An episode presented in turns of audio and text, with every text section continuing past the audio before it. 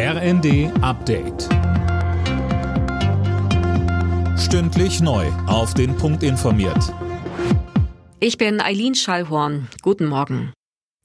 Die Ampelkoalition will das Aus für das Werbeverbot für Schwangerschaftsabbrüche auf den Weg bringen. Der Bundestag stimmt heute über eine entsprechende Gesetzesvorlage ab, mit der der umstrittene Strafrechtsparagraf 219a abgeschafft werden soll.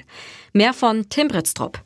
Bislang dürfen Praxen und Kliniken nur darauf hinweisen, dass sie Schwangerschaftsabbrüche durchführen. Weitere Infos, beispielsweise über verschiedene Methoden, sind tabu.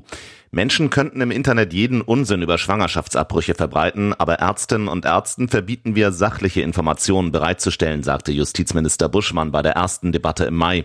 Union und AfD sind gegen die Neuregelung und wollen den Paragraphen beibehalten. Der EU-Gipfel hat sich festgelegt, die Ukraine und auch die Republik Moldau sind nun Beitrittskandidaten für die Europäische Union. Ratspräsident Michel hat das per Twitter mitgeteilt und die Entscheidung als historischen Moment bezeichnet.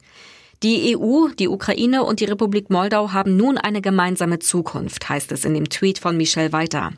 Der ukrainische Präsident Zelensky reagierte ebenfalls auf Twitter und nannte die Entscheidung einzigartig und historisch. Vertreter der Wirtschaft und Verbraucherschützer reagieren unterschiedlich darauf, dass die Bundesregierung die Alarmstufe Gas ausgerufen hat. Linda Bachmann, Lob kommt vor allem von Wirtschaftsverbänden. Ja, der Außenhandelsverband BGA etwa spricht von einem richtigen und wichtigen Schritt. Wenn Gas möglicherweise rationiert wird, müsse das von allen gemeinsam getragen werden.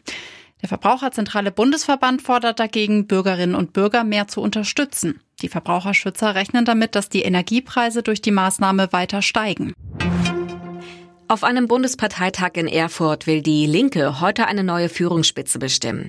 Zur Wahl steht auch wieder Parteichefin Janine Wissler. Außerdem will sich die Partei zum russischen Krieg in der Ukraine positionieren.